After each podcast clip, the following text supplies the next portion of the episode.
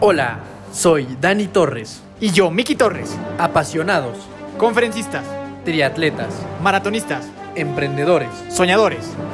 hermanos, Bienvenido a nuestro podcast. donde tu evolución personal es nuestra única misión. Los hermanos de fuerza están aquí. Hola, hola mi querida familia de Fuerza, ¿cómo están? Mi nombre es Daniel Torres, Dani Torres, un gusto estar un jueves más aquí con ustedes con un episodio muy, pero muy especial. Mi querida comunidad de fuerza, aquí Miki Torres, muy feliz de estar otro jueves con ustedes y muy emocionado de estar con este invitado el día de hoy. Pero bueno, no los hacemos esperar más. Dani, cuéntanos con quién estamos. Gracias por estar aquí, gracias por seguirnos y gracias por el apoyo. Cuéntanos más del invitado. En el episodio del día de hoy tuvimos la oportunidad de platicar con Luis Miguel Altamirano, también conocido como Luis Mi Negocios, que es un crack de las finanzas y que la ha roto absolutamente en redes sociales. Él es asesor y gestor de inversiones patrimoniales, consultor en creación y desarrollo de empresas y nada más y nada menos tiene que 381 mil seguidores en Instagram y 1.7 millones en TikTok. Nomás para que calen el nivel del invitado que tuvimos en el episodio de hoy. Platicamos de la importancia de iniciar a trabajar lo antes posible, cómo administrar el crecimiento en redes sociales y construir un propósito genuino y cómo democratizar la educación financiera. Entonces, sin más, te dejamos con nuestro episodio, con este crack disruptivo e innovador de las redes sociales y de las finanzas, Luismi Negocios. Mi estimado Luismi, bienvenido. ¿Cómo estás, hermano? Tuvimos la oportunidad de, de medio conocernos ahí por TikTok, que ya nos contarás un poquito más de toda esa aventura. ¿Cómo estás? Bienvenido. Eh, Gracias, eh, Daniel, gracias, Miguel, por la invitación a eh, Hermanos de Fuerza. Eh, pues bien, estamos bien avanzando con, con el proyecto Luis Mi Negocios, que surgió pues ahora ya como, como una ocupación más, porque la realidad es que el estar activo en redes sociales sí requiere mucho compromiso, mucho tiempo, entonces pues estamos en ese proceso de ver por hacia qué lado crecemos el proyecto y pues algunas cuestiones que yo ya tenía antes de la vida de las redes sociales, pues viendo cómo delegarlas y cómo seguir avanzando, ¿no? Pero bien, en general bien. Vientos, vientos. Bienvenido, mi estimado Luismi. Para iniciar este, este podcast, siempre iniciamos con lo que la- la- una de las secciones favoritas de la gente, que es las preguntas de fuerza. Son preguntas sencillas, eh, prácticas rápidas, que tienes que responder lo más concreto eh, posible para, que la, para que la banda te vaya conociendo un poquito más. Entonces, ¿estás listo? Sí, Venga. ¿Cuál es tu deporte favorito? el tenis. El tenis, perfecto. ¿Eres eh, fan de algún, de algún tenista en particular? Federer es mi favorito. Vientos, vientos, vientos. ¿Tienes mascotas? Sí, dos. ¿Qué son? Dos perros, dos Golden Retriever. Ah, están, están preciosos esos perros. Somos fan- fans de los Golden Retriever aquí en este programa. Así que apla- aplausos a esas mascotas. Siguiente, ¿cuál considerarías que sería tu propósito en la vida? Servir a los demás, de alguna manera. Bien, entonces, si tuvieras un superpoder así tipo Avengers, ¿cuál escogerías? Leer la mente de otras personas. Ok, bueno, bueno. ¿Tu mayor miedo en la vida cuál dirías que es? Perder a un ser querido. De acuerdo. Una persona, imagínate esto, tú, te- tú puedes invitar a la persona que tú quieras, viva o muerta, a tomar un café contigo. ¿A quién invitarías? A mi abuelo, murió hace tres años. Padrísimo. Y por último, recomiéndanos una película, una serie o un libro o las tres, como tú quieras. Upa. Eh, película, un- una de las, de- creo que mis favoritas es The, Greatest Showman. Sí. por lo entretenido, por lo bien hecha, por el tema de que hasta tiene su parte de negocios, definitivamente. Entonces sí, me, me- creo que es una de mis favoritas películas. Libro, eh, pues me voy a salir un poco de mi tema de inversiones y finanzas, creo que es uno de mis favoritos. Eh, se llama Endurance. La, eh, fue la aventura de Shackleton eh, al descubrir la Antártida, es un librazo, me encantó, entonces también se los recomiendo mucho, es como novela histórica, ni siquiera es del tema financiero. Me dijiste película, libro y qué otra cosa? Serie. ¿Alguna serie? Alguna serie, híjole, hay muchas que me gustaron. No soy tan de series, pero la última que me encantó, una que se llama Gambito de Dama, Sí, muy de, buena. de Netflix, de ajedrez. Yo jugué mucho tiempo ajedrez y, este, y pues me hizo recordar aquellos tiempos. Buenísimo, buenísimo. Pues ahí tienen tres grandes recomendaciones y esas fueron las preguntas de fuerza. Yo creo que contestadas en tiempo récord. Sí, eh, o sea, velocidad, en una, velocidad, o sea, aplausos. Creo que tenemos- vamos, vamos a empezar a hacer eso, ¿no? A medir tiempos, pero estoy seguro que ahorita tenemos el, ganador. Sí, ahorita El récord actual. El récord actual. Gracias. del, del- buen Luismi. Así que, pues nada, esas fueron las preguntas de fuerza y pues nos arrancamos, ¿no, mi Dani? Así es, mi hermano. Pues nos gustaría que, nos cuentes un poquito, bueno, a nosotros y a toda la familia que nos esté escuchando de fuerza, antes, antes de llegar a este tema, como de este madrazo, la neta, que, que, fuiste ahorita en redes sociales. Yo le platicaba a mi hermano que justo me acuerdo que la primera vez que te encontré fue que comenté en un video en el que hablabas acerca de lo importante que es la escuela, que mucha gente demerita y piensa que estudiar no sirve y creen que pues, la gente puede ser súper exitosa porque la historia del vecino, del tío, del papá fue este emprendedor que de nada hizo muchísima lana cuando pierden de vista que la mayoría de emprendedores pues vienen de universidades top del mundo, ¿no? Y es una creencia, de hecho hicimos un episodio absolutamente de ese tema. Entonces me acuerdo que fue ahí donde yo te comenté y me diste follow y como que nos empezamos a seguir y luego de repente como que me perdí ahí un poquito por, por TikTok y me metí otra vez a tu perfil y dije, puta, ¿qué, ¿en qué momento este güey fue este madrazo de un millón, un millón punto siete, ¿no? De seguidores creo que en TikTok. Dije, wow, ¿qué pasó? Pero antes de llegar a ese punto de, en, tu carrera y en tu vida, que me imagino que fue un punto de inflexión absoluto de, en poco tiempo en realidad, eh, cuéntanos un poquito más de, pues, cómo fuiste chavito, siempre te gustó esta onda de los negocios y las finanzas, o sea, siempre fuiste este chavo que, pues ya sabes, la típica historia de que vendía dulces en su escuela y todas estas ondas, o, no, o, cómo estuvo eso, o sea, cuéntanos un poquito, pues, cómo creciste hasta lo que ya platicamos de que construiste ahora, ¿no? Me encanta que le dices típica historia. Pues no, fíjate, fíjate que yo, eh, pues, me crié en familia de empleados, gente de trabajo, gente de buscar una empresa. A nivel profesional, pues mi meta más grande era llegar a ser directivo en una empresa transnacional, pero pues la vida me fue orillando al, mundo del emprendimiento que tuve que aprender a guamazos. No hubo un papá emprendedor, no hubo un tío super empresario, no hay un millonario en mi familia, o sea, que, que, sobre él te lleves y él te guíe. O sea, creo que eso es lo principal que tuve, lo más complicado. Entonces, pues tuve que ver la manera de cómo yo irme abriendo paso, ¿no? Eh, sí, vendía, bueno, yo en, lugar de vender chicles en la escuela o algo así, pues la manera en que hacía mi dinero a mis 13, 14 años, mi papá me compró pues unas, un cajón de bolear zapatos con grasas y, eh, trapos y pues órale, tócale a los vecinos, ¿no? Entonces, eh, pues hacía eso o sea, así, así, así juntaba mi dinerito, de repente me aburría de la boleada, me ofrecía a lavar coches, los vecinos me decían que sí, y así empecé a hacerme de, de mi dinerito, mismo que una parte, pues siempre yo la, ahorraba en dólares, ni siquiera la invertía, compraba dólares, me gustaba comprar dólares, no sé, como que me gustaba el billete gringo, eh, así como billete de bonito de diseño. Y, y, pues ya, empecé a juntar eso, evidentemente, pues también gastaba dinero, la, comprar la, la, eh, perdón, las, las, papas para sacarle el tazo, eh, lo, que, lo que todos hacíamos, ¿no? Y ya, eh, pues estudio la carrera, trabajé desde primer semestre, eh, siempre eh, fui autosustentable en ese sentido.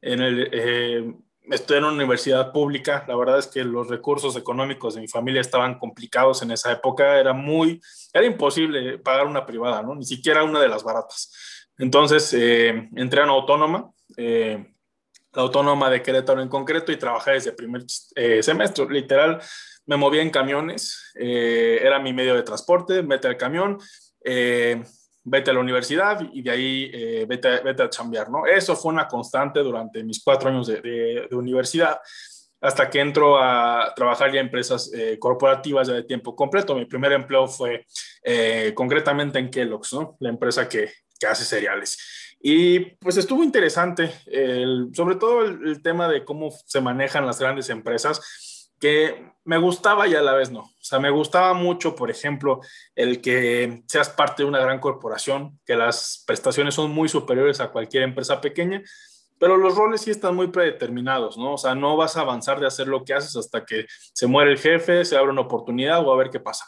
Entonces, eh, pues bueno, decidí yo aceptar eso. Te digo, mi objetivo primordial era llegar a ser director algún día y pues me toca un recorte.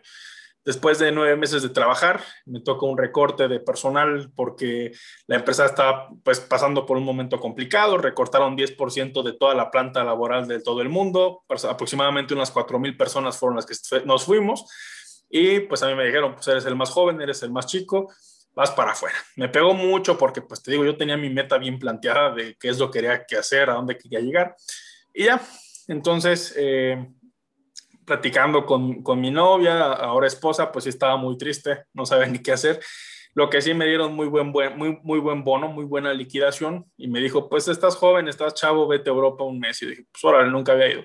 Entonces ya me fui de mochilazo y me dediqué a pensar qué es lo que realmente quiero. Y siempre me gustaba el tema bursátil y financiero y demás. De hecho, yo estudié comercio internacional no porque me gustara el comercio, no porque me gustaran las aduanas, al contrario, se me hace algo muy aburrido con todo respeto a quien esté escuchando esto, pero veía el plan de negocios de, de, la, de, la, carrera de administración financiera del TEC de Monterrey contra la de la autónoma, pues la única diferencia eran cinco o seis materias.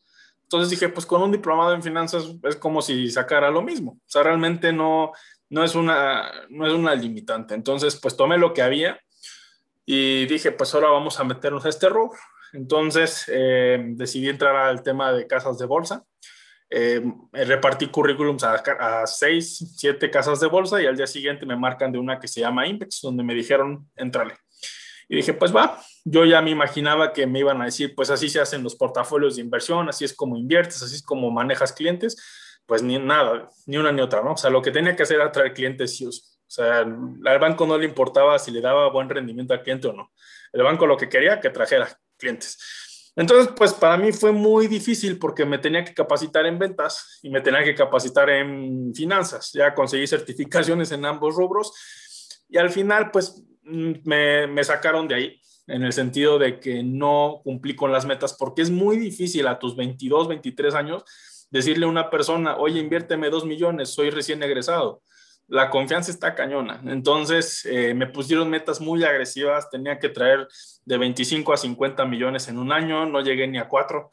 Entonces, eh, pues afortunadamente al, casi casi que el viernes me dijeron las gracias y el lunes ya tenía eh, trabajo en otra, en otra empresa, otra casa de bolsa, misma que también se especializaba no nada más en cuestiones de, em, de, de, ¿cómo se llama?, de, bolsa, sino también vender divisas a empresas y demás. Entonces, pues ahí estuve año y medio, eh, casi dos años en, también, en, bueno, en Invex casi dos y en otra, pues casi dos, en total fueron como tres años, siete, ocho meses, casi cuatro. Entonces, eh, pues ya, ahí fue cuando ya después de cierto tiempo decido que no era quizás lo mío. O sea, el, hecho de andar persiguiendo clientes uno por uno y rogándole para que inviertan y rogándole para vender los servicios, dije, no, suficiente.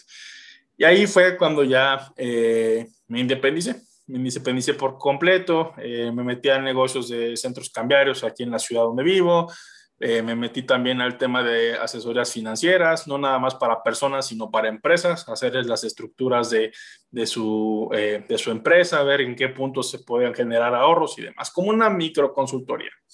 Y así me la fui llevando. La verdad, siempre buscaba qué hacer también como tema de emprendedor. Eh, me casé en 2017 y hice un proyecto de mesas de regalos para boda que tenía la intención competirle a Palacio y Liverpool por X o Y razones, pues ya no prosperó, pero pues ahí también aprendimos mucho. Contratamos un equipo de programadores, contratamos diseñadores. Eh, sí nos costó trabajo cerrarla porque las primeras sí nos fue negocio, las segundas ya no tanto y por la pandemia y demás, pues dijimos hasta aquí. Y ya, eh, eso me gusta mucho a mí, me gusta emprender de una manera constante, nuevos proyectos y pues surge Luis Mi Negocios, que es el proyecto que empecé en julio del año pasado y salió de la casualidad, ¿no? O sea, porque te voy a decir la historia. Hace tres años yo intenté abrir un canal de YouTube de Luis, Luis, Miguel Altamirano, Luis Miguel, ya, ni me acuerdo qué nombre le puse, pero me era muy difícil el hecho de que pusiera yo, eh, pues sí, que dijera cosas, dijera palabras y la gente me viera. Realmente video que yo no pagaba por publicidad nadie me veía. Entonces, eh, duré como cinco o seis capítulos de YouTube, vi que esto no funcionaba y dije, pues me dedico a otra cosa. Entonces, te digo, llega la pandemia, eh, empieza el, TikTok Rush, todo el mundo bajándolo, yo lo bajé por ahí de marzo, febrero, y empecé a subir videos, pero no eran de Luis Mi Negocios, eran pues de entretenimiento, cosas para divertirme, este, uno, que otro video de comedia, hasta que veo algunos eh, creadores de contenido de negocios, principalmente en inglés, que era donde más había, de español había muy pocos, y dije, pues puede estar bastante interesante utilizar este medio que está creciendo mucho para dar a conocer temas de finanzas y negocios. Y pues ya, me animé y, fue creciendo la cuenta, ¿no? O sea, realmente fue un crecimiento lento los primeros, los primeros meses. De hecho, yo arranqué 2020 en TikTok con 300 mil seguidores. O sea, sí me tardé ocho meses en crecer 300 mil. O sea, sí, sí me costó. Pero bueno, yo lo hacía sin fines de hacer negocios, sin fines eh, de sacar alguna ventaja personal para mí, ni mucho menos. O sea, yo lo que quería como tal era, eh, pues, aportar algo a la sociedad y se dieron las cosas, ¿no? Ya como dijiste hoy, 1.7 en TikTok, casi 3.80 en Instagram, entonces ahí va, ahí va la cosa. Pero ese, ese, ese, es un poco de mi historia en temas financieros, temas de empresa y pues ahora con el proyecto.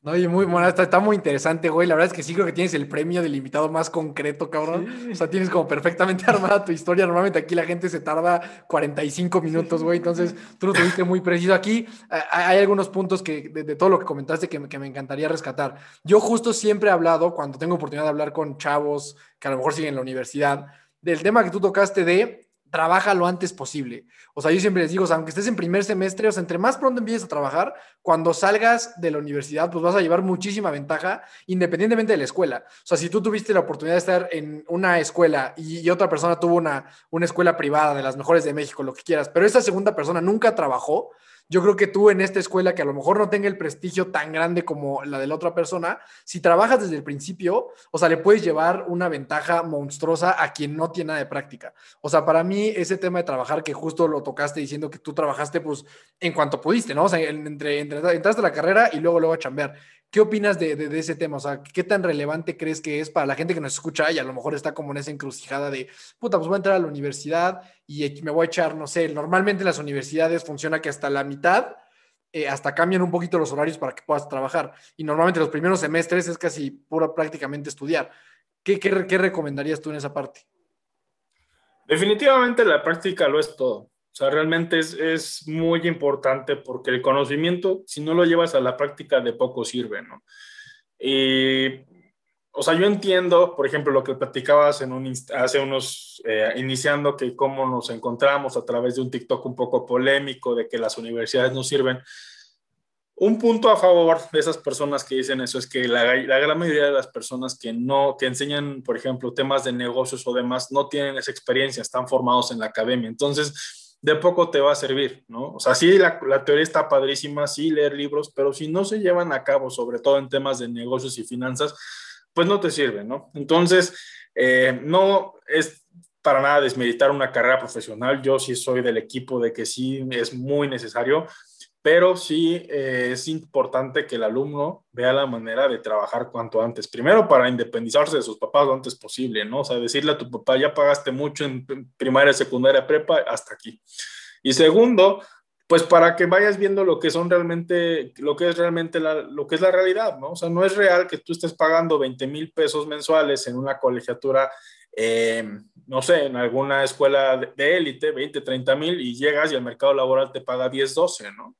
Eh, es algo muy real es, esta situación, pero desde entonces ya tienes que ver tú como estudiante que la experiencia al final de cuentas va a ser lo que tú vas a hacer en la vida en términos de eh, de una persona exitosa en el ámbito de los negocios, ¿no? O de, ya sea que quieras por el lado emprendedor o por el lado de algún empleado corporativo, vas a necesitar esto forzosamente, ¿no? La experiencia es, es indispensable y no podemos prescindir de ella. Así que yo concuerdo con eso, cuanto antes puedas trabajar mejor.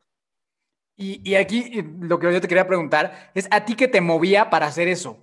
porque la, la, verdad es que la mayoría de, los estudiantes no van a querer estudiar, no van a querer estudiar y trabajar en el primer semestre. Al contrario, creo que la mayoría va a querer patear ese balón lo más que se pueda, ¿no? O sea, tratar de posponer, posponer, posponer el momento de ya irme a trabajar y posponer el momento de ya yo ser eh, autosuficiente, ¿no? ¿A ti qué fue lo que te movió para decir justo todo esto, ¿no? Decir, no, pues yo voy a chambear desde el principio y yo quiero ser autosuficiente, pues lo más pronto que pueda.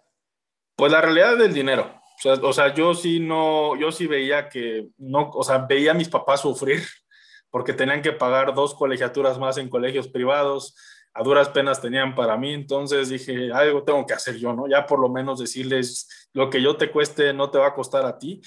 Em, creo que eso fue clave.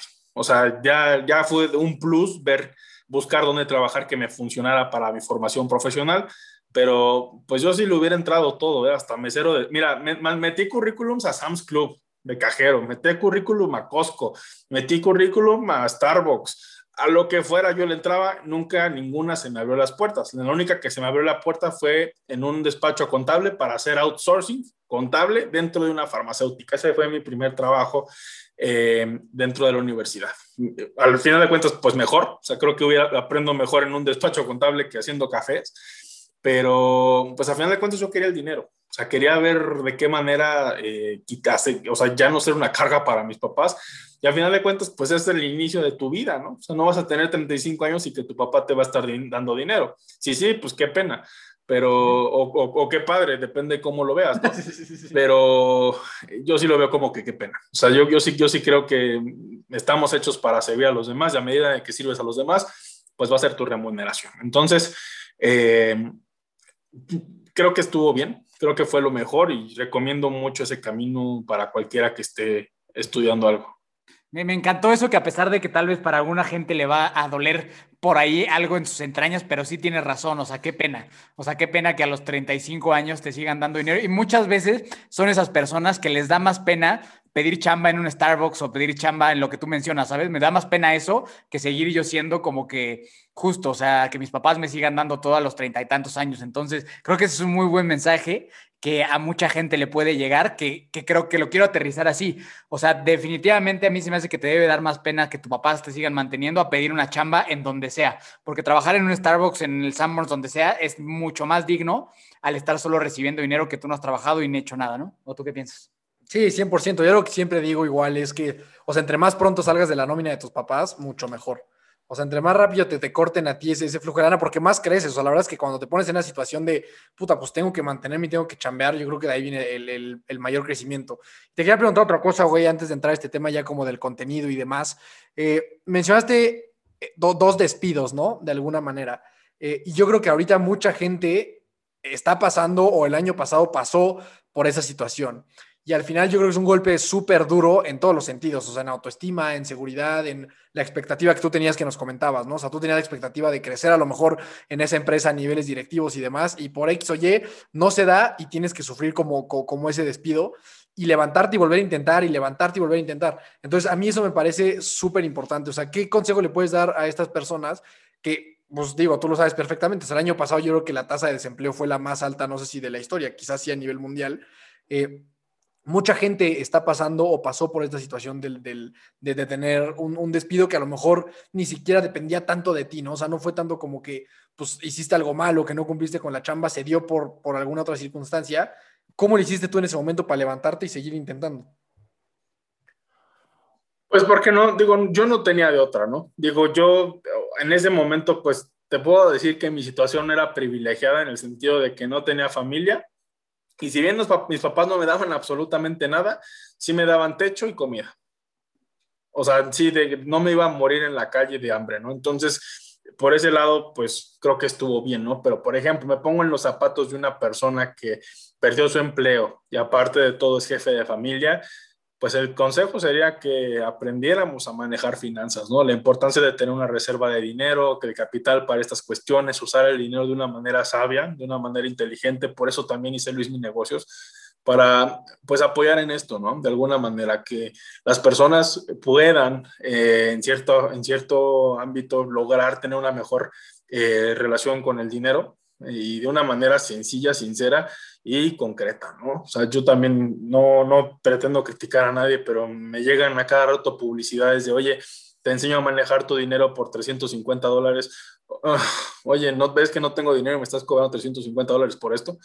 Entonces, eh, creo yo que, también ese es el sentido social que tiene Luis Mi Negocios, ¿no? El proyecto que busco que personas que tengan dificultades económicas sepan cómo eh, surfear esas olas mucho mejor, porque cuando llega la crisis te agarras siempre desprevenido mm, eh, y, y si no tienes un colchón, algo que te prepare para ese impulso, esa caída, pues ahí es donde vienen las grandes crisis, ¿no? Y puedes desatar una cadena tremenda de, de, sucesos, de infortunios como un divorcio. Ahorita hubo muchos divorcios. Tengo una amiga que se dedica al, al, al derecho en temas de familiar y bueno, se hizo millonaria en pandemia por tanta gente que, que se divorció. Entonces, eh, pues es, es, importante, ¿no? Es importante el tema de la educación financiera en todos los ámbitos. Nunca es demasiado tarde para aprender.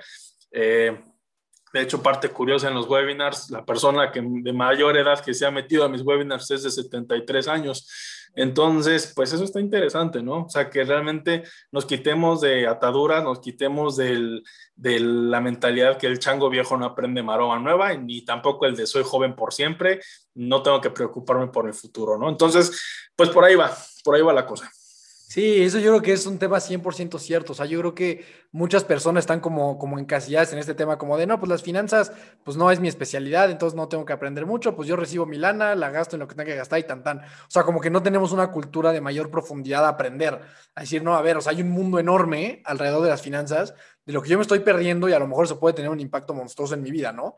Sea, la gente que cambia, yo, yo creo que si cambias tus finanzas, cambias tu vida absolutamente. O sea, la realidad es que hay cosas, o sea, mucho, se habla mucho, ahorita es muy popular este tema de, pues, del mindfulness y de estar feliz y de dormir bien y ser súper zen y amar a todo el mundo. Pero yo sí creo que si no tienes lana, todo eso, todo eso no sirve de madres. O sea, la verdad es que si tú no tienes una buena economía que te permita, pues, tener tus necesidades básicas y a lo mejor un poquito más, pues todo lo demás se hace muy complejo. O sea, tú no le puedes pedir a alguien que sonría todos los días cuando, cuando no puede mantener a sus hijos. Ya sabes, entonces yo creo que definitivamente aprender esta parte de finanzas es fundamental. No sé tú qué opinas. No, totalmente de acuerdo. Sí, sí, creo que es algo. Y, que aparte la mayoría de las personas, ni nadie nos enseña. En la escuela no, no nos enseñan para nada. No tenemos ni la menor idea. Eh, personalmente, la mayoría de la de mis amigos, cuando te empiezan a ofrecer tarjetas de crédito, todos terminan con las tarjetas así endeudadísimos, porque ni siquiera sabes usarlas, no sabes qué hacer, no sabes qué es el interés, no sabes cómo tienes que pagar. Y entonces a los 22 años, pues digo, ya lleves, debes una tarjeta de 20 mil pesos que no generas ni de loco, ¿no? Entonces yo creo que eh, justo eso es bien importante y te quería yo preguntar a ti por ese camino, ¿qué crees que sería bueno que hiciéramos como sociedad? Para, para, poder mejorar en este ámbito, ¿no? ¿Qué, qué podemos hacer? Entiendo que, por ejemplo, tú lo haces desde tu trinchera, desde, tu, desde lo que tú haces, ¿no? Ese, ese, es como que creo que el fundamento de tu proyecto. Pero ¿cómo crees que pudiéramos apoyar todos los demás que no estamos tan metidos en esto pues para empezar a promulgar un poquito más de esta conciencia financiera, como dicen tú y mi hermano, que a final de cuentas debería estar un poco incluida en todos estos temas del mindfulness y la estabilidad física y la salud mental y todo, también debería estar la salud financiera, porque como dicen, eh, bueno, en mi especialidad, que es tratar temas de adicciones, el, estar quebrado, el que te corran, también te puede llevar a eso, o sea, también te puede llevar a acabar, a acabar tu vida en una adicción. Entonces, me gustaría que nos compartieras tú qué piensas de eso, qué podríamos hacer mejor como sociedad. Yo creo difundir el conocimiento, ¿no? O sea, si tú sabes hacer algo que es práctico, que le puede ayudar a tu vecino, hazlo, ¿no? Eh, creo yo que como sociedad también nos falta que tengamos mejor comunicación.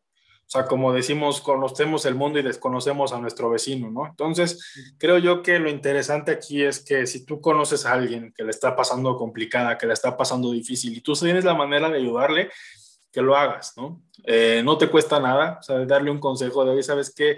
Pues no eres bueno para las tarjetas, cancélalas, o un consejo así de, ¿sabes qué? Usa así una tarjeta, eh, no te sobreendeudes para pagar otra deuda. Entonces, eh, pequeños consejos que tú a lo mejor aprendes en un TikTok o descargas un TikTok y compartirle a esa persona, creo que puede ser algo muy, muy bueno, ¿no? al final de cuentas, pues las sociedades crecen en base al conocimiento, las sociedades con mayor índice de conocimiento son aquellas que están en, punta de lanza, todas. Eh, basta ver las, las, pruebas PISA de educación y demás para ver que Singapur, eh, Alemania están en el top 5, México ni hablamos, ¿no? Entonces, pues difundiendo esto, ¿no? O sea, y, si se puede, o sea, creo que eso es algo bonito del TikTok, que en 15, 30, 60 segundos puedes decir algo interesante que viene en un libro de una hora. O sea, no quiero decir que el TikTok reemplaza la hora, pero pues dos, tres ideas principales de un libro bien las puedes meter en tres, cuatro TikToks, ¿no? Entonces, eh, creo yo que eso, eso es lo que pudiera ser el catalizador del crecimiento en México, ¿no? Que tengamos esa cultura de compartir.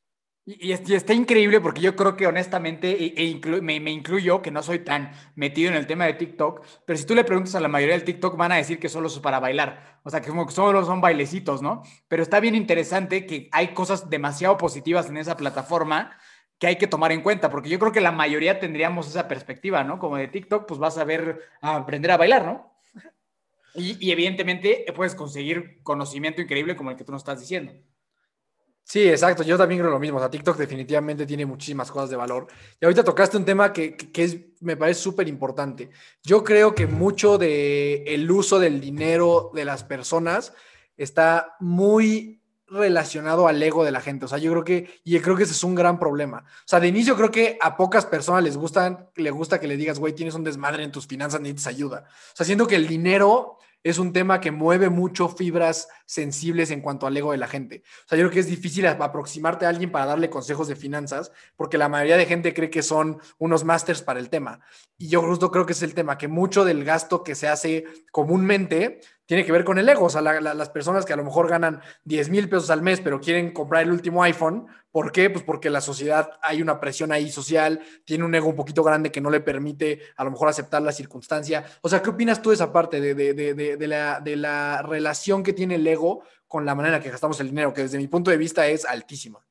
Lo que pasa es que eso viene de un tema cultural, ¿no? O sea, el dinero es un tema tabú. Es, desde chiquitos nos enseñaron en la mesa, no se habla de dinero, no se habla de religión, no se habla de política, ¿no? Eh, pero para mal, ¿no? O sea, yo, yo creo, por ejemplo, que decirle tu sueldo a una persona no está mal, en el sentido de que yo gano esto, hago esto, tú puedes hacer esto. Eh, no, no en el sentido, yo creo que cuando se hace en el sentido de presunción o sentir algo superior a alguien, pues sí, mejor evítalo. Pero si le dices, oye, me está yendo bien en esto, gano tanto, te puedes meter en tanto, pues ¿por qué no?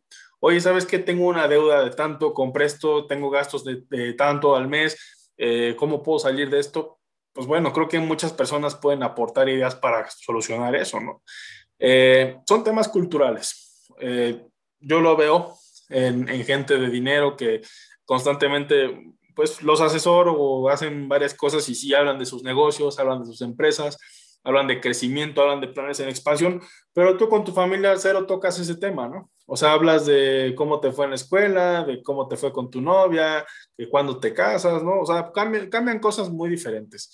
Eh, es un tema cultural, lo traemos en la sangre y creo yo que pues es momento de romper paradigmas. Yo lo voy a hacer, con mi, lo hago con mi familia, lo voy a hacer con mi hijo.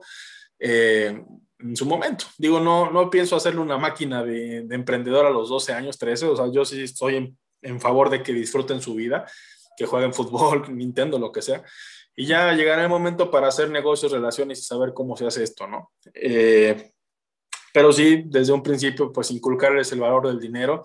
Desde pequeños es muy importante eso, enseñarlos a negociar, enseñarles a, a, ver cómo pueden administrar su dinero de una mejor forma, porque al final de cuentas, esa pequeña formación que después dar un niño de 10 a 13 años, pues, en algún futuro le va a rendir cuentas, ¿no? Entonces, eh, es muy importante que empecemos a cambiar esos paradigmas y que hagamos de nuestra parte para que hagamos mejores sociedades a través de las finanzas.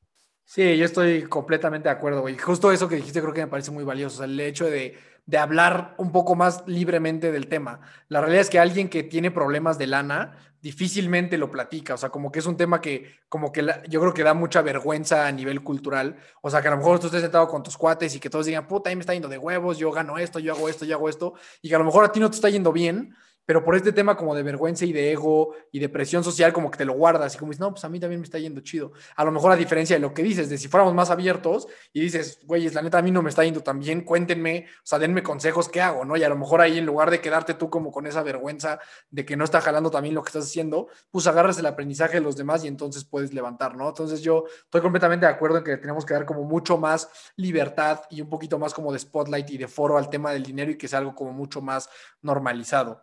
Eh, ahora sí te quiero preguntar, güey, a relación al tema de, de, lo que haces ahora de contenido, que también creo que es algo bien valioso porque creo que cada vez más personas están viendo como lo, mucho que pueden crecer si hacen verdaderamente contenido de valor, ¿no? Pero creo que muchos o se detienen por, lo que van a decir de ellos, que qué miedo hacer un TikTok y qué oso porque me van a ver y todo esto, o les preocupa mucho el hate que puedan recibir o que fracasen, o sea, como que siento que hay muchas barreras que hacen que la gente no se anime, que a pesar de tener algo que quieren comunicar, o sea, a pesar de tener algo de valor, pues simplemente no se pone en la posición de hacerlo. Entonces tú ya nos comentaste que empezaste como con un tema de, pues como muy light de pues voy a hacer unos videitos y a ver, ya ver qué onda, ¿no? Viste la oportunidad de, de, de, del tema de negocios en español yo justo empecé, yo la neta me dio, o sea, como que no le dediqué el tiempo necesario, pero yo empecé a hacer unos como en diciembre y de repente empezaron a jalar un montón, pero la neta como que lo dejé y lo olvidé, pero si yo le hubiera metido como la disciplina que a lo mejor tú tuviste, pues a lo mejor ahorita sería otra historia, ¿no? Entonces te quiero preguntar, eh, empezaste,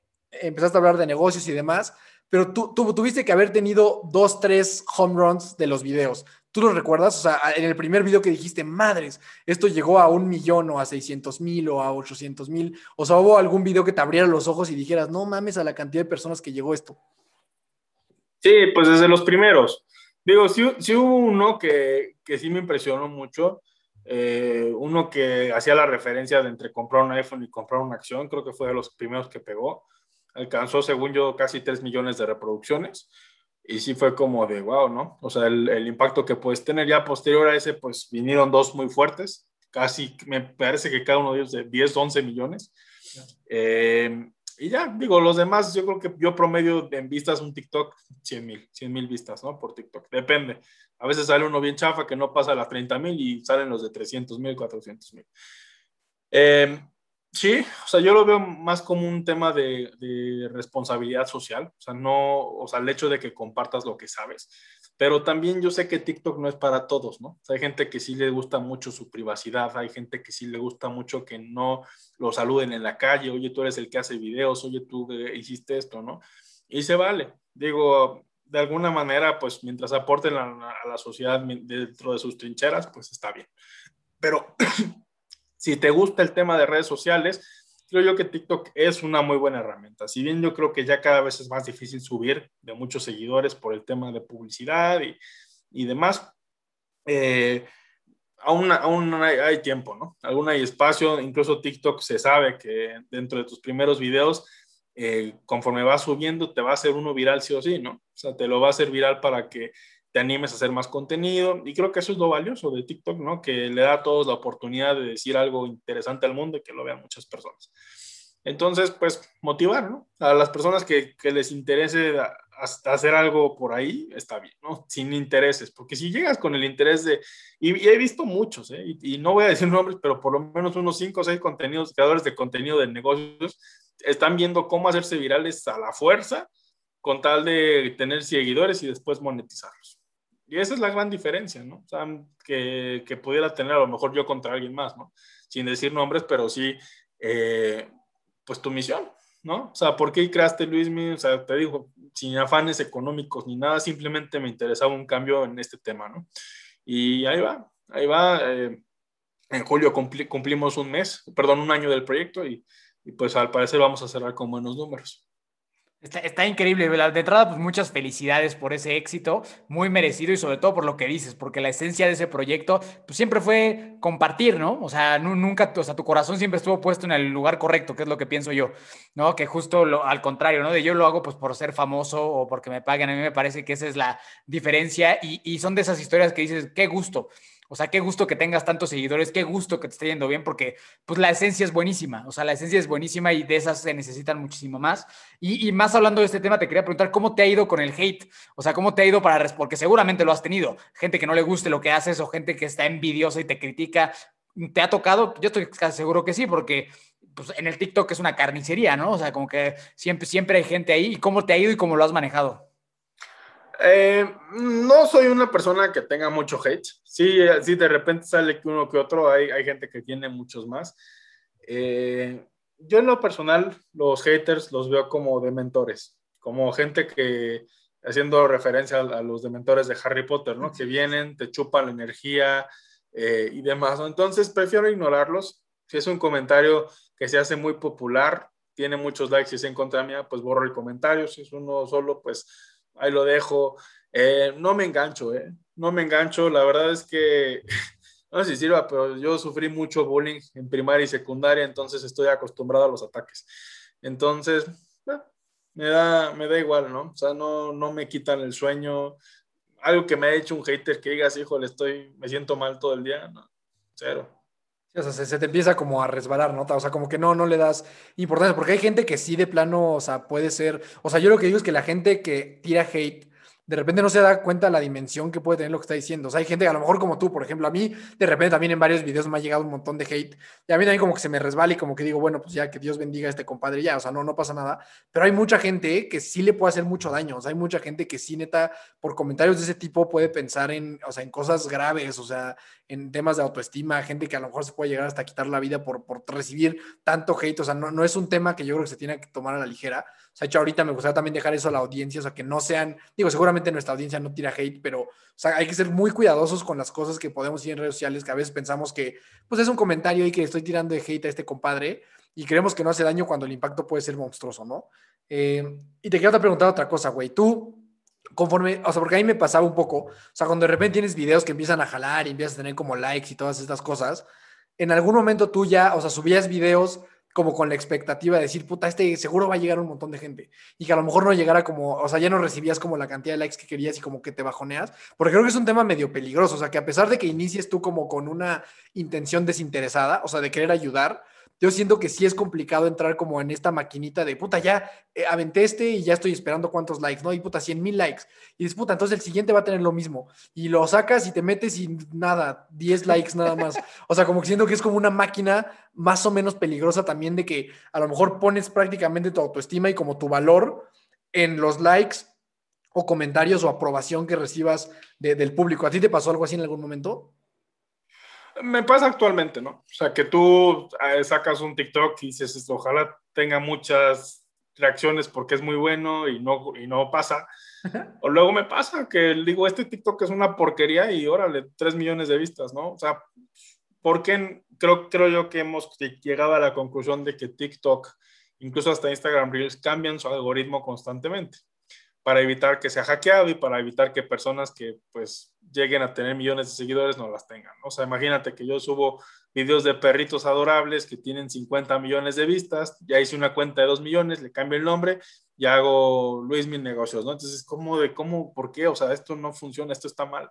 Entonces, definitivamente sí, TikTok tendrá sus razones, pero sí, ya estoy viendo cada vez más eso, que le cambian el algoritmo, porque yo puedo subir un video ahorita que no tuvo esas mismas vistas, pero la próxima semana lo subo y tiene muchas más.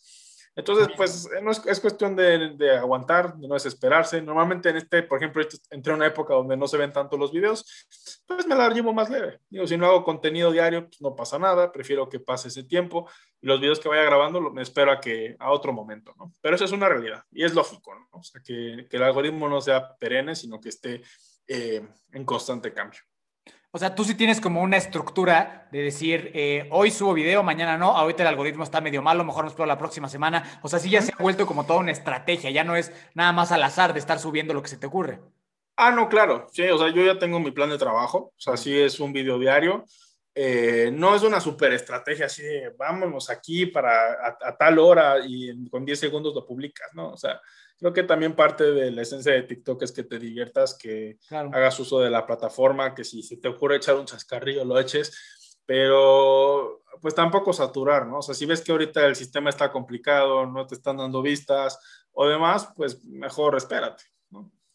Y como, como cuánto tiempo le dedicas tú de tu semana al tema de contenido, o sea, ¿qué tanto tu vida ha cambiado con relación a esto? O la neta, porque yo las veces que hago video, o sea, literal me toma, no sé, güey, cinco minutos y ya. O sea, como que también siento que de repente, si eres disciplinado, puede haber mucho beneficio con poquito tiempo. O sea, siento que no tienes que dedicarle así tu vida entera para hacer videos en TikTok. O, corrígeme, estoy equivocado. O sea, tú sí le dedicas de plano muchas horas de tu semana a, esta parte como de, como de redes sociales, Instagram, TikTok. Pues digamos que las redes sociales me consumen media hora al día, ¿no? estoy dispuesto a dar. Eh, y ya, pero el proyecto sí engloba mucho más, ¿no? El tema de las asesorías personalizadas, el preparar webinars, el crear contenido nuevo en temas de eh, escribir un libro, hacer un audiolibro, eh, de recursos que ayuden al proyecto, pues sí, evidentemente me toman más tiempo, ¿no? Pero para el caso de lo que viene siendo nada más redes sociales, pues una media hora y ya. De hecho, TikTok, eh, muchas personas no le quieren entrar porque dicen, no, es que me quita mucho tiempo. Pues si no, no tienes que meterle tanta producción para hacer un TikTok. Basta con que le pongas tu mensaje y en menos de 10 segundos ya hiciste uno, ¿no? Si le quieres meter más crema a tus tacos como yo, que le pones musiquita y le pones más estilo, pues sí te tardas más, pero si no, basta con que digas algo. Sencillo. Y además, pues depende quién eres, ¿no? O sea, si eres un director de una gran empresa y tienes mucho que decir, pues a lo mejor no se ve tan bien que hagas tanta producción, mejor di lo que tienes que decir rápido y ya, y te va a ir bien, porque ya es una persona que ya hiciste una carrera. Sí, exacto, con que tengas como que tengas un buen fondo, un buen mensaje, o sea, justo, yo creo que eso puede hacer, o sea, evitarte la producción, ¿no? O sea, cuando tú estás seguro como del fondo y seguro del mensaje, en realidad no le tienes que meter a lo mejor tanta, y justo más cuando a lo mejor no tienes tanto tiempo para eso, ¿no?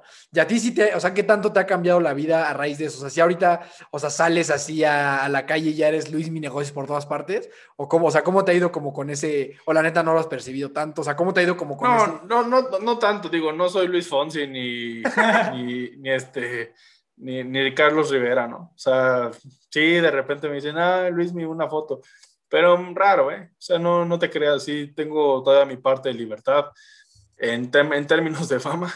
Eh, donde sí me ha cambiado un poco más la vida es, digamos, en, mi organización día a día, ¿no? Porque pues tengo un niño pequeño, eh, mis negocios y aparte ahorita entrale con TikTok, pues creo que la clave es organizar bien tu agenda. Eh, tus espacios de trabajo y ver la manera en cómo todos salen. O sea, si al final de cuentas todo sale, si tienes la mentalidad de que no puedo y me cuesta mucho hacer las cosas, pues no las vas a hacer. Entonces, organízate, haz las cosas y, y ya. Vientos, vientos. Y, y, como para ir llegando a algunas conclusiones, eh, me encantaría preguntarte, ¿y qué, hay, qué sigue para ti? O sea, ¿cuáles, ¿cuáles son tus metas? Seguir, este, te dedicas ahorita a tus negocios y a esto full time, ¿no? O sea, como que estás totalmente enfocado en ti, en tu marca personal, en todo eso. ¿Y, cómo, cómo ves el futuro para ti? Pues mira, o sea, yo creo que la marca personal, y no me gusta mal hablar mucho de este concepto, porque yo nunca la perseguí, ¿sabes? O sea, de milagro le puse Luis mis negocios, pero le pude haber puesto negocios exponenciales, ¿no? Al canal. Sí. Eh, se me ocurrió Luis por, por puro azar, ¿no? no yo no perseguí jamás una marca personal. Lo que sí, eh, pues siempre me enfoqué en el impacto, ¿no? O sea, realmente no me importan los números económicos que pueda generar. No me importa tampoco si, no sé, si me sigue una persona o si me siguen 500 mil con que logremos ese impacto, eh, es lo que a mí me gusta y lo que a mí me llena. O sea, realmente, Luis, mi negocio es más que una ocupación, se ha convertido también en un hobby, porque lo disfruto hacer, porque me gusta hacer, porque eh, hago lo que hago y veo que la gente corresponde bien, que te dice, oye, muchas gracias por este comentario que me hiciste, muchas gracias por este tip. Eh, a veces damos, me escriben algunas personas y me dicen, oye Luis, es que tengo una situación fatal, acabo de perder mi empleo, acabo de tener un, eh, poner un negocio, pero no me da lo que quieren, pues le digo, pues te doy una asesoría, eh, obviamente sin costo ni nada, eh, casos, casos especiales, pero, pero pues te digo, se ha convertido en un hobby, no en un trabajo, ¿no? Eh, mis negocios, te digo, estoy viendo la manera de cómo automatizarlos más, para yo poderle dedicar este proyecto, que es realmente lo que me llena, ¿no? Y, y, y la verdad sí también se ha monetizado de alguna manera. Y esa, y esa monetización que he logrado con Luis Mis Negocios, no quiero que sea para mí, o sea, no pienso comprarme un Tesla, no pienso ir a comprarme una casa ni un castillo, ¿no? Sino que todo eso que se ha retribuido, que se reinvierta en el proyecto, ¿no? Que crezca este proyecto para, eh, pues, a beneficio, ¿no? De, de, de, la, de los usuarios y de la gente y que siga creciendo. Eso es mi meta, ¿no? O sea, no es no es que, ay, híjole, te fue muy bien en, en ingresos, en Luis Mi Negocios, pues ahora vámonos a, a, comprar, no sé, unas vacaciones en Dubái. Ah, no, o sea, sí, yo tengo mi sueldo aparte, mis negocios y con eso sí, pero con lo de Luis Mi Negocios sí tengo la línea de que sea de Luis Mi Negocios. Entonces, estar en el, en el plan, ¿no? Crear aplicaciones, eh, ver la manera en que podamos facilitar esta inclusión financiera, ¿no? A lo mejor alguna que otra alianza con alguna sociedad financiera, con algún banco, pues también pudiera ser.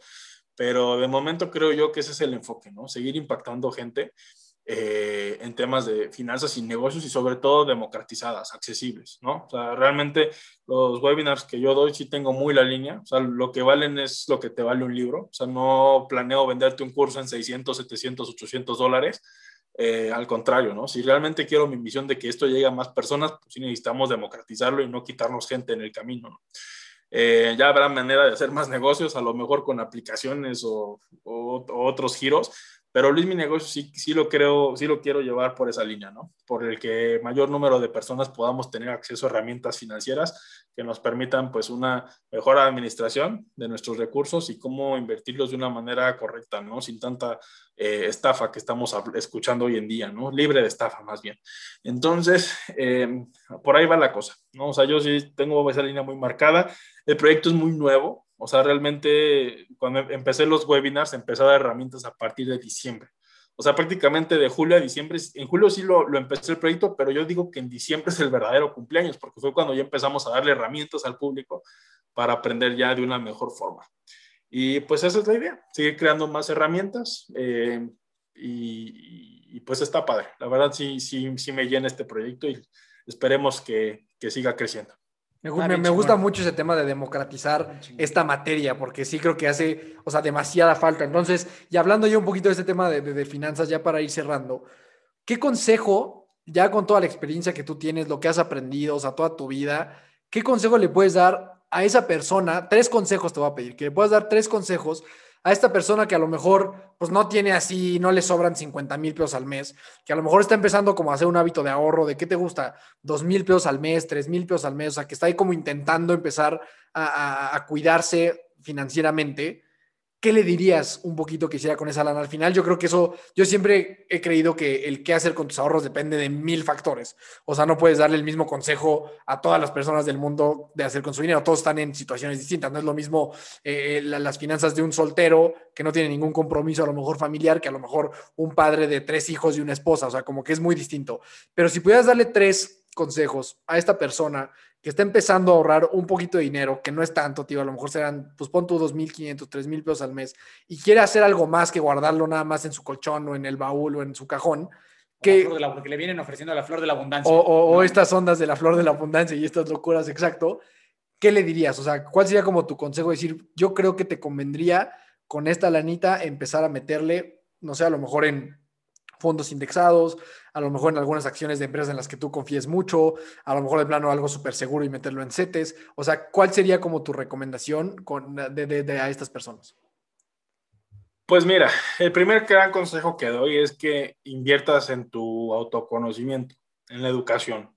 Eh, no necesitas mucho dinero, ni siquiera necesitas dinero para aprender a saber cómo manejar de una manera correcta tu dinero, para manejar inversiones, eh, para, para, aprender a hacer una página web, para ser diseñador gráfico. A lo mejor sí cursos te pueden ayudar mucho, te dan mucha claridad, pero si de plano no tienes ni un quinto, pues en YouTube puedes encontrar muchas cuestiones gratis y, em, y, al final de cuentas es lo que tienes que hacer, ¿no? Si quieres crear riqueza, pues estudia la riqueza, ¿no? O sea, tienes que ver la manera en que tienes que...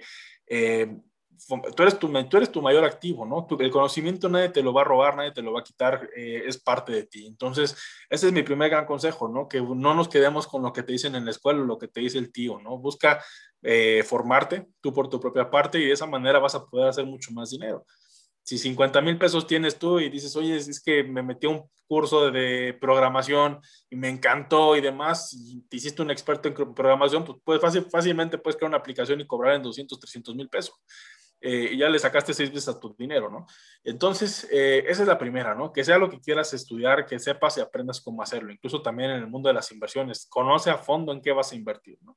Ese es el primer consejo. Segundo consejo, yo creo que sería, em, pues sí, de alguna, de alguna manera no pierdas dinero. O sea, a las inversiones, éntrale no perdiendo dinero. ¿Por qué? Porque o sea, sí sabemos cómo funcionan las bolsas de valores, sabemos que suben y bajan de precio, pero al final de cuentas hay herramientas que nos permiten identificar solidez en, acciones o en inversiones eh, en particular, ¿no?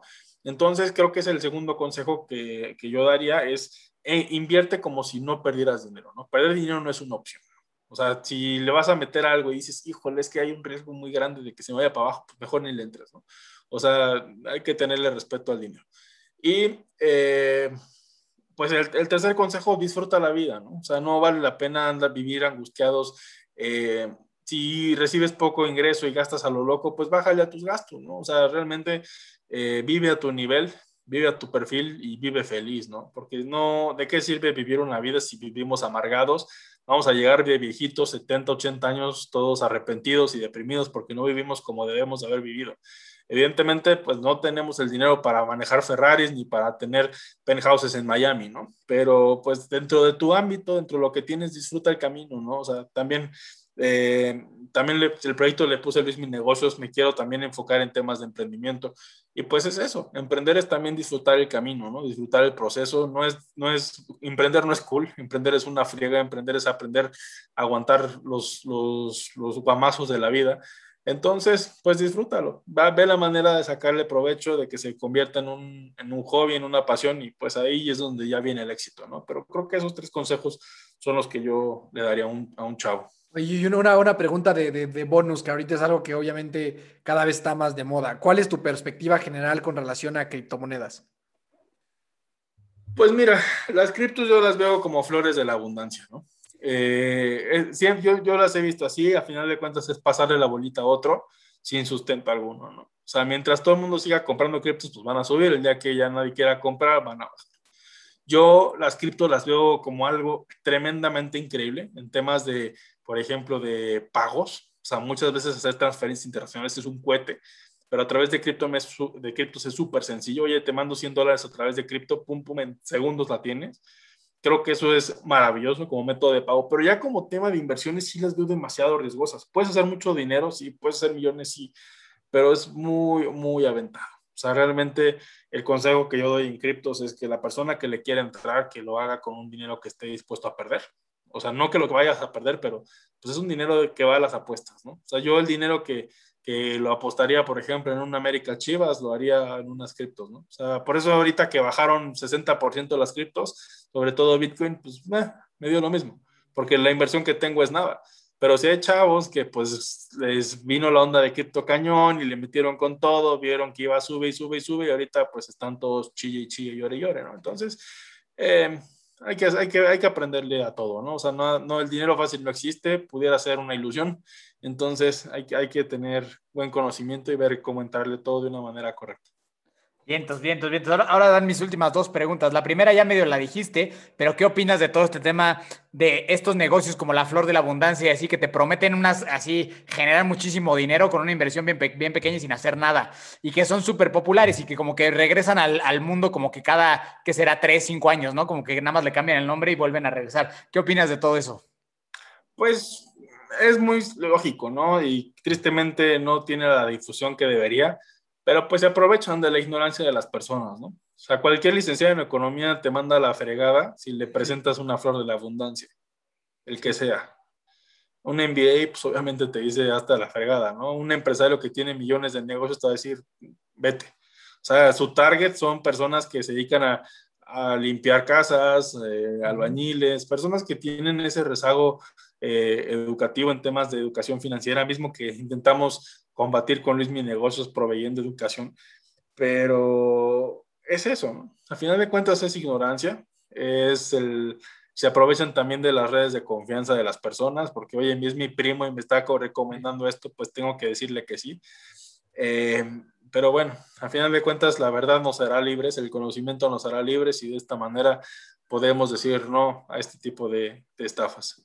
De acuerdo. Y ya por último, que esta es una pregunta más personal por un tema que yo estoy viviendo y que yo sé que tú ya viviste. Yo estoy en el proceso de casarme y estoy en el proceso de organizar la boda y de todas esas cosas, ¿no? Y quisiera que me dejaras a mí y a cualquier persona que está en el proceso del matrimonio o con ganas de hacerlo, tu mejor consejo financiero para esta etapa. No, no te cases. Mira, mande. No, no, no te cases, es el consejo. Ah, no, no te cases. No, mira, eh, bueno, seguramente ya si le diste el anillo es porque es una pareja con la que vas a crecer. Si no es una relación de crecimiento mutuo, pues sí, no te cases, pero si ves que te impulsa a ser mejor y es mutuo, pues sí. O sea, al final de cuentas son, son, es como si, pues sí, son trabajos en equipo, es una relación en equipo y ya. Pero si nos vamos a términos monetarios de la boda, ¿cómo hacer una boda baja en presupuesto? Porque ahorita todo el mundo te está cobrando cantidades estratosféricas, pues mete manos tú mete manos, porque si le das rienda suelta a un wedding planner o algo así, pues obviamente se va con lo más, más caro, ¿no? Entonces, hay que buscar maneras. Ahorita vi una post de, una amiga mía, wedding planner, que le preguntaron cuánto cuesta salir y comer eh, una boda en la playa. Eh, pues se hablaba de 5 mil pesos por platillo. Y yo dije, újole, a nosotros nuestra boda en pelo personal nos salió en 1300 el platillo. Y le hicimos en un lugar sazo, excelente comida, muy buena decoración. Hubo eh, DJ, hubo este, mariachi al final, tacos al final. estuvo maravillosa mi boda pero en parte porque nos quisimos meter, o sea, realmente hasta íbamos con los proveedores directos y a la wedding planner le decíamos, oye, no, quiero estos, y quiero esto, y quiero esto, porque sí te ponen los proveedores, pero muchas veces no son los más económicos, ¿no? Ni los mejores. Entonces, pues ahí sí, tú vas a tener que hacer tu chamba. La verdad es que es una friega porque sí le dedicas meses de trabajo para que en ocho horas ya todo acabe, pero así de fácil te lo digo, te puedes ahorrar por lo menos 50 mil pesos y me estoy yendo corto. Entonces, ve la manera en que te metas a fondo, a profundidad, investiga eh, proveedores, incluso si no, son de si no son de tu ciudad y están más baratos, pues le dices vente para acá. Eh, hay que moverlo, ¿no? Hay que moverse, porque si te dejas llevar, pues te la van a clavar. Entonces. sí, buenísimo, buenísimo. Muchísimas gracias. Te lo agradezco un montón. Y para toda la gente que está pensando, este es un super tip. Hay que entrarle. Estoy de acuerdo, estoy de acuerdo. Sí, no, definitivamente. Pues hermano, te dejamos ir. Sé que estás ocupado, sé que tienes muchos proyectos por delante. De verdad, güey, te, deseo genuinamente todo el éxito del mundo. Ahí estamos, ahí estamos en contacto por el famosísimo TikTok, Instagram. De verdad te agradezco muchísimo que hayas estado con nosotros. Digo, pues si le puedes dejar a, la gente tus, tus redes y a lo mejor un último mensaje que a ti te parezca muy importante, o una última lección que quisieras dejarle a toda la gente que nos escucha, pues estaría buenísimo. Pues me pueden encontrar en redes sociales, arroba Luis Negocios, así estoy en todas. Y em, pues sí, que, que, nos quedemos con eso, con el autoconocimiento, ¿no? Lean, estudien, aprendan, ¿no? Uno envejece en el momento que deja de aprender, entonces, eh, pues hay que seguirle, hay que seguirle duro. Y pues muchas gracias por la invitación, Daniel. Igual, Miguel, felicidades por tu próxima boda. Gracias. Y pues estamos en contacto. Ya estás, muchísimas gracias, hermano. Ahí me pueden encontrar como Daniel Torres. Dani Torres, Daniel Torres con dos O's en todas las redes sociales. Ya estoy en TikTok. Yo no soy, yo no soy una superestrella como aquí mi hermano Luismi, pero pues ahí de vez, de vez en cuando subo una que otra cosa. Entonces, pues mil gracias, hermano, de nuevo por haber estado con nosotros y gracias a ti que me escuchaste. A ustedes. Mi queridísima comunidad de fuerza, nos vemos el próximo miércoles, no, el próximo miércoles, el próximo jueves con otro épico episodio. Muchísimas gracias a Luismi. Vayan a, a seguirlo, vayan a conocer, vayan a, ampliar su conocimiento de, con este crack que tiene unos súper consejos para todos ustedes y de verdad un honor tenerte por acá.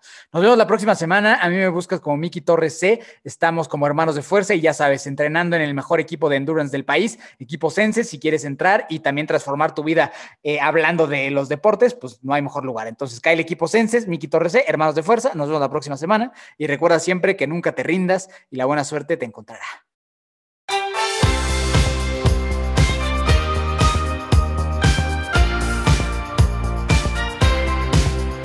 Na na na na. Na na na Hey hey hey. Adiós